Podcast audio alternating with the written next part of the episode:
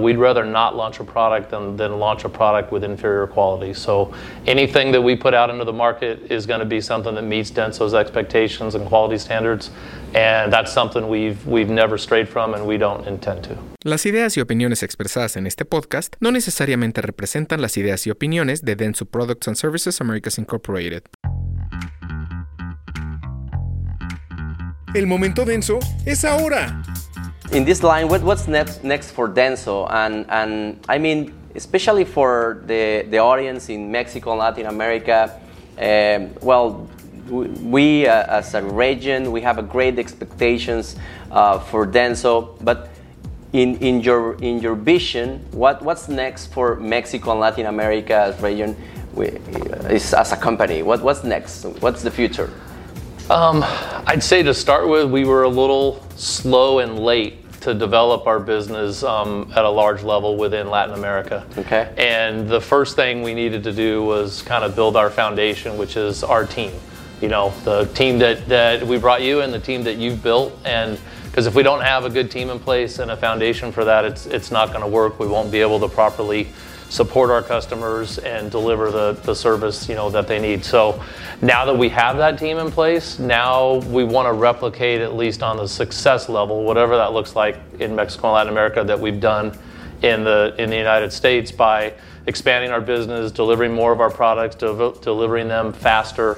Um, high quality parts that are that, that fail less often than, than most of the other products out there. Great. Um, finally, Steve, the, for this session, and thank you very much for being here. What will will be a good message to to all of our, of the customers of uh, the loyal loyal customers of Denso in for Mexico, Latin America? Um, I mean, for the wholesalers or the retail stores, uh, even for installers or the, the people that love the brand. What what what do you think, or what, what will be a, a message from the top management to, to them?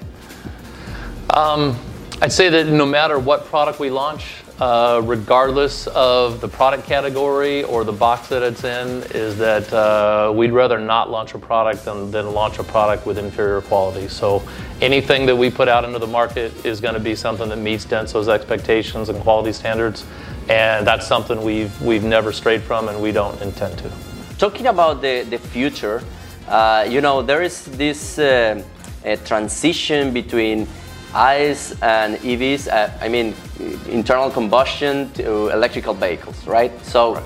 Um, how the company is facing this transition? So, for Denso, uh, like right now, less than five, far less than five percent of the new vehicles sold globally are electric vehicles, but 100% of Denso's manufacturing facilities have to change, regardless of how small that number is. Um, so that poses a significant challenge for a, for a large organization like that.